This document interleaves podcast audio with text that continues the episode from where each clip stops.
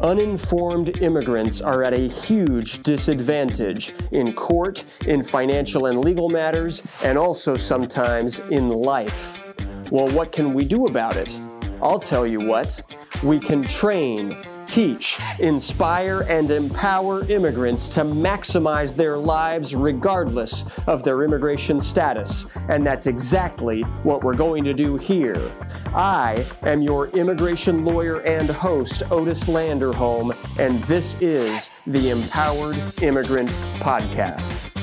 En este episodio vamos a ver un episodio del Empowered Immigrant Live, que es un webcast que yo hago todos los jueves en Facebook y en YouTube para la comunidad inmigrante. Así que si usted tiene alguna pregunta sobre inmigración, que no dude en unirse a nosotros en el próximo jueves para ver el Empowered Immigrant en vivo y por ahora que disfrute el episodio. Gracias. Gracias por estar conmigo para otro episodio del Empowered Immigrant Live. Aquí en el Empowered uh, Immigrant Live, pues el día de hoy, hoy es el 16 de diciembre de 2021. Y bienvenidos. Y hoy el tema es, vamos a hacer un recap, vamos a hablar, hacer una revisión de el año 2021. Estamos ya casi al fin del año. ¿Y cómo le ha ido? ¿Cómo le ha ido este año, este 2021 para usted? ¿Cómo le fue? Ya pasa rápido el tiempo, ¿no es cierto? Pasa rápido. Y pues bienvenidos, bienvenidos. Así que aquí en el Empowered Immigrant Live estamos aquí para capacitar y enseñar y inspirar y empoderar a los inmigrantes para que aprovechen al máximo de la ley de inmigración y de sus vidas. ¿Ok? Y hoy nuestro tema es un recap del año 2021, lo bueno, lo malo, lo feo, todo, ¿ok? Y el, el año en revisión. Así que, ¿qué ha pasado? ¿Qué ha pasado realmente con la inmigración este año? Y gracias, gracias a todos los que ya me mandaron sus preguntas y vamos a tener 30 minutos para discutir ese tema y gracias, ya lo hicimos en inglés, gracias a todos que estaban conmigo en inglés. Y ahora estamos aquí y yo quiero hacer este episodio en español y si, si usted tiene su pregunta, pues mándamela. Y mientras hablo, pues si hay otro punto de vista o algo más que decir, pues mándame eso también, sus comentarios también, ¿ok? Así que quiero explicar lo básico, quiero explicar lo básico como siempre, así que hay cosas buenas, hay cosas malas que han pasado este año. Así que uh, algo bueno, y quiero com comenzar con eso, es que pues salió la administración anterior, la administración de Trump, salió él de la Casa Blanca, ya no está él en Washington, D.C., ya no está él en poder. Y eso es algo, algo buenísimo, algo buenísimo. Cuando comenzó este año había como aire fresca, aire fresca. Ya las, las tonterías, las cosas, las políticas horribles que vimos bajo Trump se fueron, se fueron, cambió el poder. Y eso sí cuenta para algo, ¿ok? No fue todo malo, el 2021, por lo menos pasó eso. Y junto con eso hubo varios cambios, por bien, digo, ¿ok? Por ejemplo, muchas de las políticas racistas discriminatorias bajo Trump fueron como derogadas, ¿ya? Por ejemplo, la prohibición de viaje para personas de países musulmanes bajo Trump. Eso ya no está. ¿Ok? Algo bueno. Otra cosa buena es que había bajo Trump tanta ah, evaluación acerca de la carga pública. No sé si usted se acuerda de eso. Puede ver mis videos en YouTube hablando de eso. Que la administración anterior pedía documentos, documentos, documentos para demostrar que uno tenía dinero suficiente para recibir un green card, pero estaba exigiendo, pero, pero demasiado, demasiado, no era, o sea, era bastante loco lo que, lo que exigían. Y ahora eso ya no está. Bueno, ¿ok? Otra cosa buena es que fue revocado la revisión extrema de las solicitudes de las visas, que había causado miles de retrasos. ¿Ok?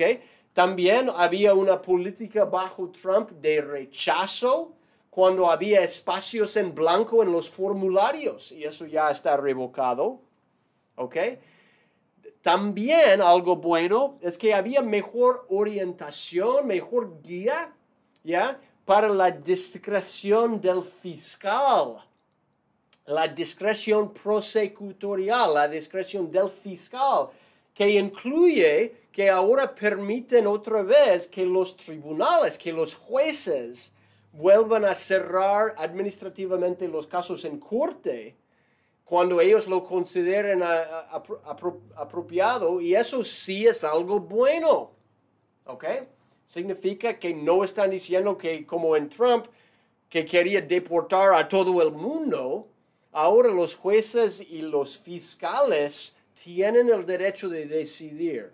¿Ok? Y más que nada cuando hay crímenes, cuando hay un récord más uh, violenta, ¿ya? que van a seguir con la deportación de uno, pues, pero depende también de en qué estado está, ¿ok? Porque, pues eso sí, es como funciona, ¿ok? Bajo la discreción de la, del fiscal. Han habido decisiones buenas y han habido decisiones malas y yo quiero decir también que, que lo mismo en corte, ¿ok? Por ejemplo, Hubo un caso ante el Corte Supremo, tal vez lo escuchó este año, Sánchez versus Mallorcas, que fue decidido que dice que el TPS no es, no constituye una admisión legal automático, que fue una lástima, fue una lástima. Yo quería, yo pensaba, pues no me sorprendió tanto sabiendo... Uh, quien está ahí en el Corte Supremo, pero había argumentos buenos y ellos ah, fueron al otro lado. También tal vez usted escuchó, tal vez se acuerda el caso de DACA, ¿ok? Este año en Texas, ¿ok? El Corte Federal en Texas detuvo el programa de DACA en todo el país, ¿ok?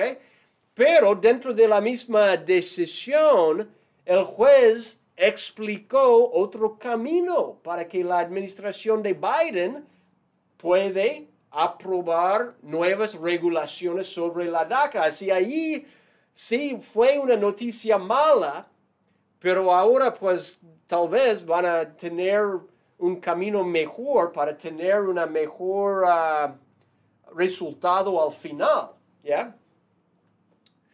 Luego sí hay cosas malas, y quiero decirlo honesto. Hay cosas malas, que hay retrasos en el procedimiento en todas partes de inmigración. Hay más que 7.8 millón de solicitudes que están pendientes ahora ante el USCIS, ante los Servicios de Ciudadanía y Inmigración de los Estados Unidos, y es su punto más alto en toda la historia de los Estados Unidos. 7.8 millón de aplicaciones pendientes. ¿Ok? O sea, es, ya, es muchísimo. Um, el Departamento del Estado tiene miles de casos en los consulados, ¿ok?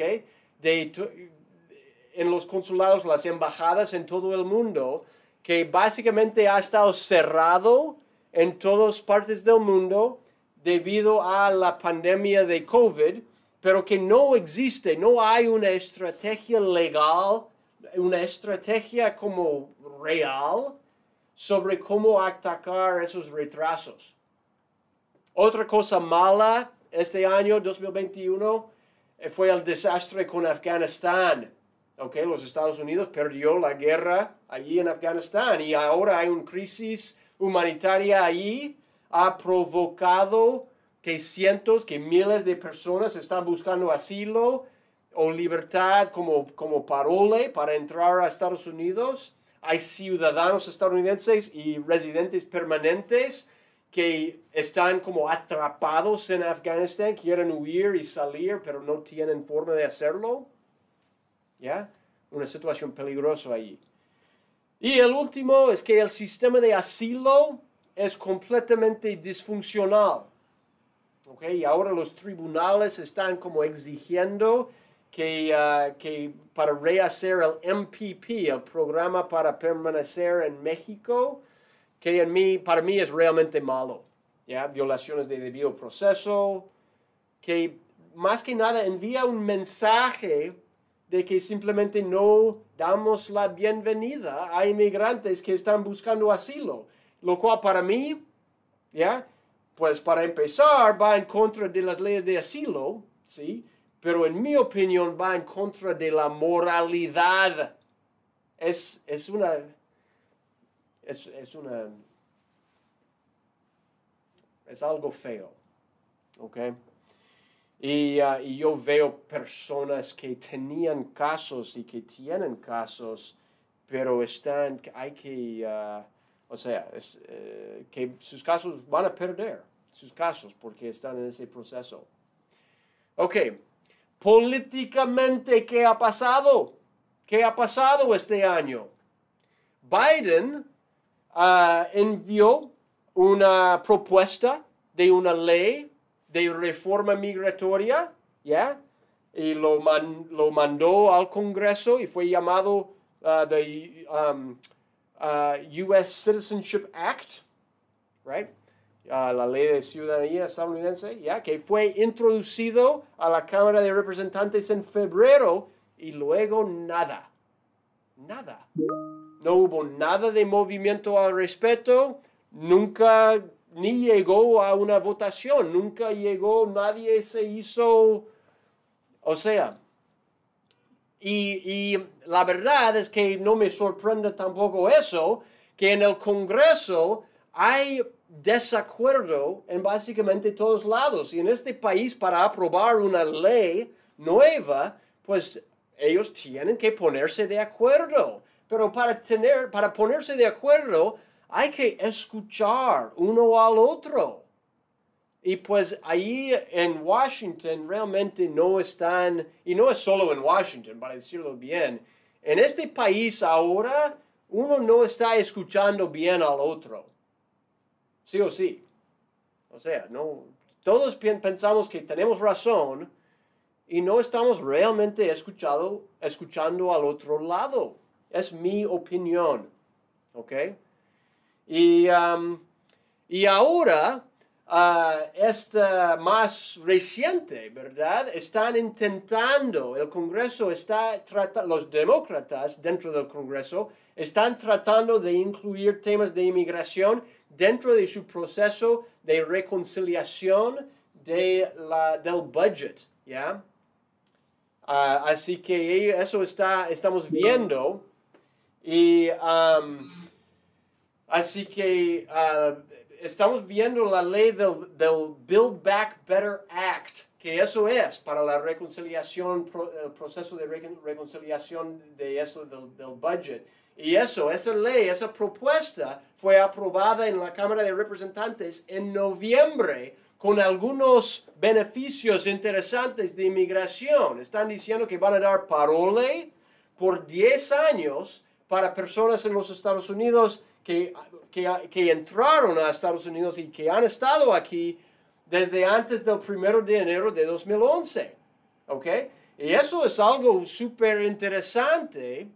Y ahora eso fue aprobado bajo la Cámara de Representantes y ahora vamos a ver qué pasa con el Senado. Y han dicho que el Senado va a votar sobre eso antes de la Navidad. ¿Ok? Así que bien, en conclusión, ¿qué es mi conclusión aquí? Pues para comenzar, el 2021 sí ha sido un año con algunas cosas buenas y con algunas cosas no tan buenas, ¿ok? Primero, fue un año con el sentimiento de la gracia que gracias a Dios que el señor Trump ya no es presidente, porque para mí, no sé si usted uh, vio, lo, lo, lo ve de la misma forma, pero para mí Trump fue el peor presidente en toda la historia de los Estados Unidos hablando de términos de inmigración. Fue en contra de los inmigrantes, que eh, tiene el punto de vista opuesta del punto de vista que yo tengo. ¿Ok? Así que yo estoy como súper agradecido que él ya no es presidente de este país. Que en mi opinión los inmigrantes hacen que el país sea mejor. ¿Ok?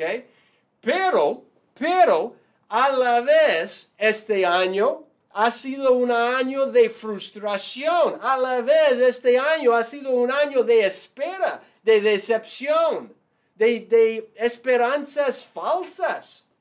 Y que yo tengo el, sentimiento que quiero estar aquí, luchar, que, que quiero como gritar, que, que vamos, que lo hagamos, ándale, congresistas, que apruébanos algo.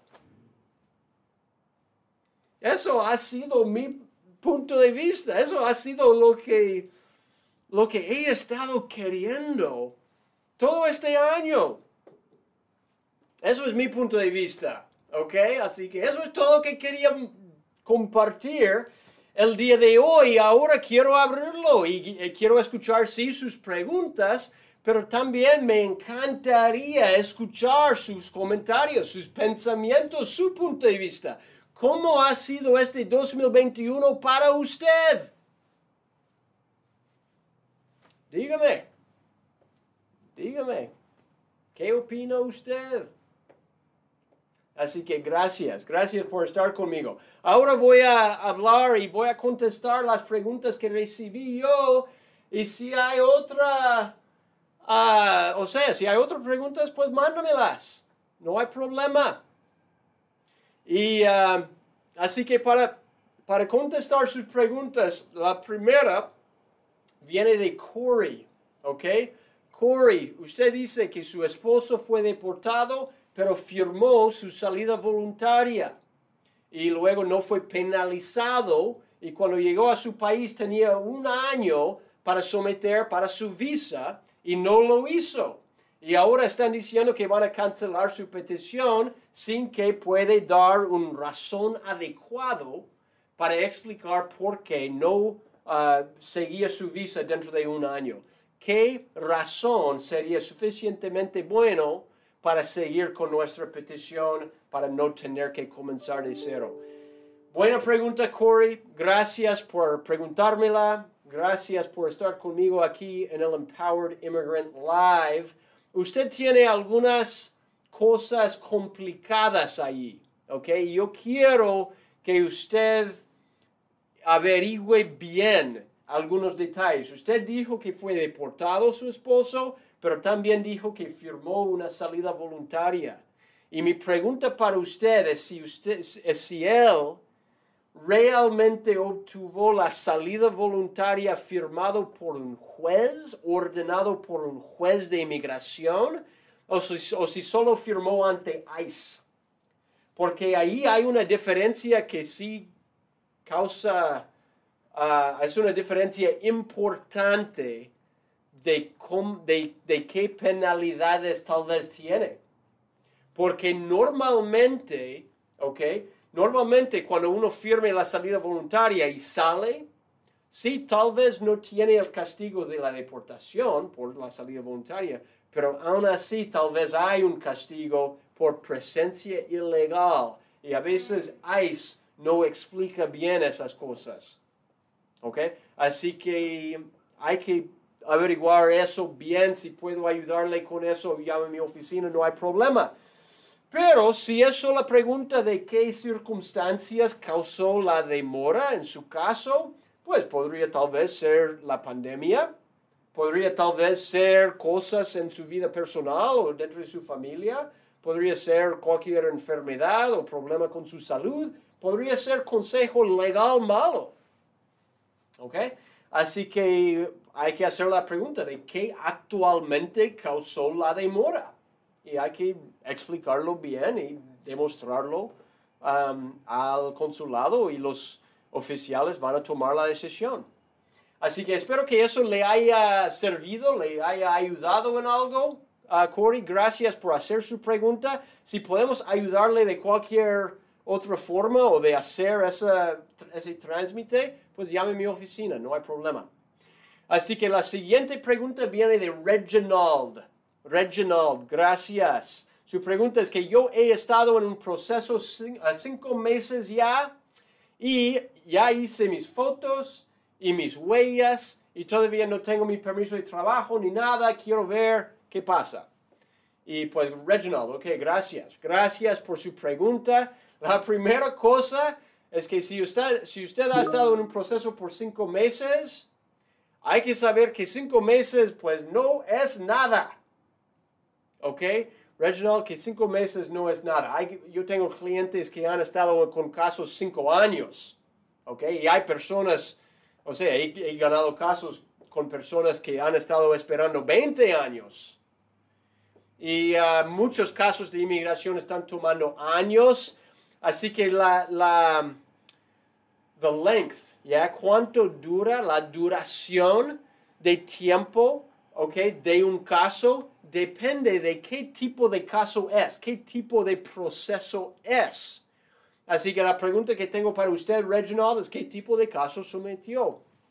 Y, uh, y si fue un proceso de asilo, si fue un proceso para un green card, si fue un proceso de uh, de la visa U, pues cinco meses no es nada, va a tomar mucho tiempo más. ¿Ok? Pero si fue otra cosa, pues, pues ah, tal, vez debería llegar su, ah, su permiso o algo así dentro de poco tiempo más. Y lo bueno es que ya hizo sus huellas, ya hizo sus, sus fotos, sus biométricas, eso. Así que debería estar en buen camino. La cosa es que va a tardar el, el el tiempo que tarda. ¿Ok? Así que la otra cosa es que hay que estar seguro que todo fue correctamente mandado, que, que la aplicación todo fue hecho bien. Y si quiere ayuda con eso, pues llame a mi oficina, podríamos ayudarle con eso también, con muchísimo gusto. ¿Ok?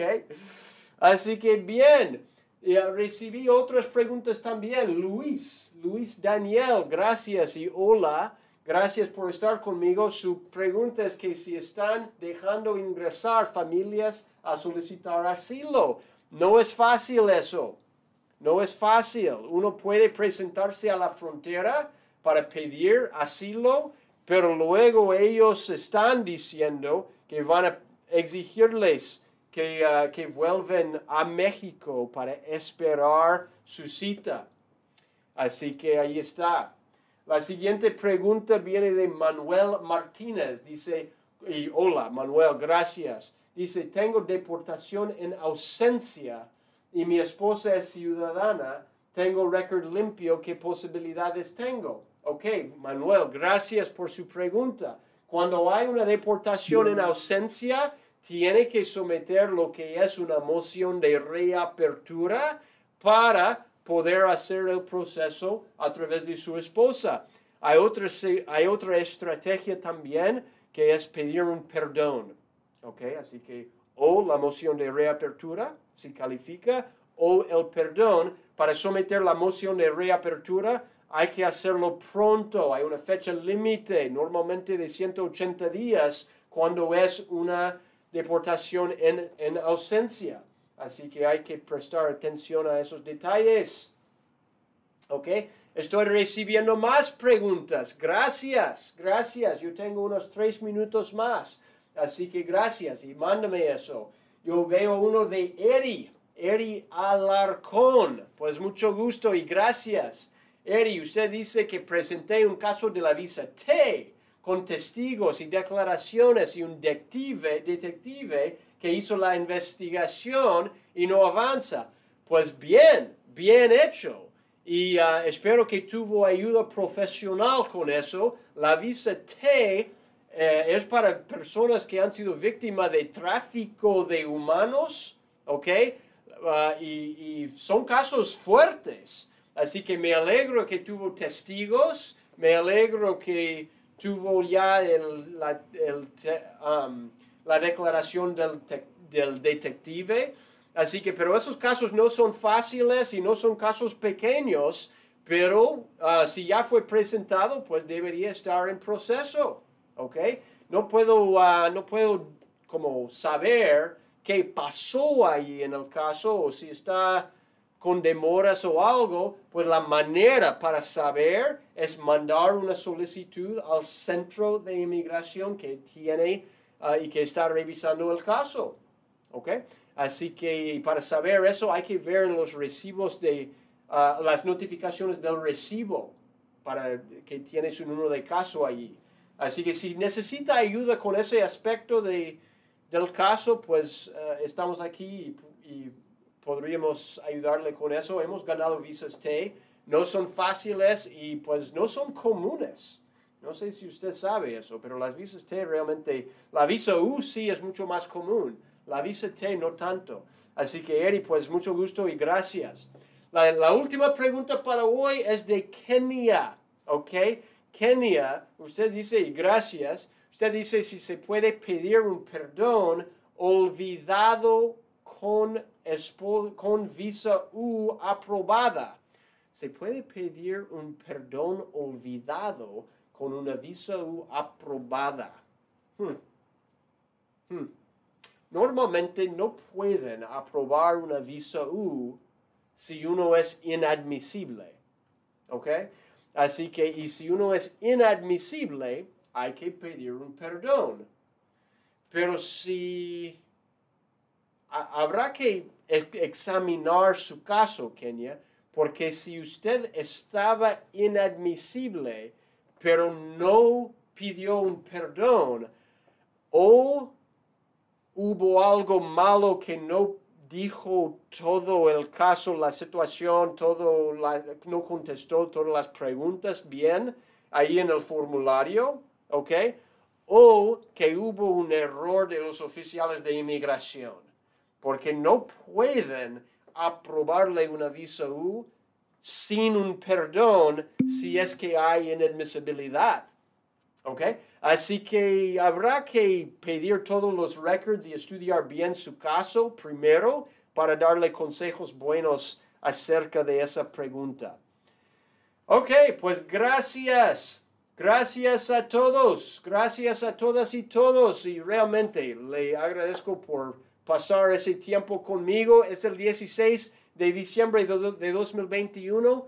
Qué rápido que pase el tiempo, ¿no es cierto? Y ahora vienen las fiestas, los feriados, todo eso. Espero a todos que pasen unos felices fiestas. Y en el, en el primer año, en el 2000, pues primero vamos a estar viendo el Congreso. Y si aprueban eso del Build Back Better Act, pues vamos a estar gritando y celebrando y cantando. y, y explicar, y yo voy a estar con otros videos hablando de eso. Pero si no, pues que pase una feliz Navidad. Nos vemos en el mes de enero, ¿ok? Y yo espero que todos tengan una Navidad súper feliz y un año nuevo, pues ah, súper bonito y, y, eh, y vamos a estar juntos. Y para todos, pues gracias por estar conmigo el día de hoy. Gracias por todos que me mandaron sus preguntas. ¿Ok? Y como siempre, si tiene un comentario um, que no hice o si tiene una pregunta que no hice, pues ah, mándamela y yo puedo hacer otro video. Si esa información se le hizo útil, por favor suscribe a nuestro canal, por favor comparte nuestro canal con otra persona y que toque la timbre allí en YouTube para recibir más actualizaciones. Y por supuesto, si usted tiene caso de inmigración, pues nuestro número está aquí abajo, llámanos y podemos hacerle una evaluación gratuita aquí con mi equipo y ver si tiene un caso para, para coordinarle una consulta. ¿Ok? Así que gracias, que le vaya bien, que pase una buena tarde, que pase ah, una feliz Navidad y próspero nuevo año. Y seguimos en comunicación. Ok, adiós. Soy Otis Landerholm, Landerholm Immigration APC, donde luchamos por su sueño americano. Gracias. Bye bye. Gracias por escuchar al podcast del inmigrante empoderado. Si le gustó y si desea obtener más información, visite landerhomeimmigration.com barra podcast.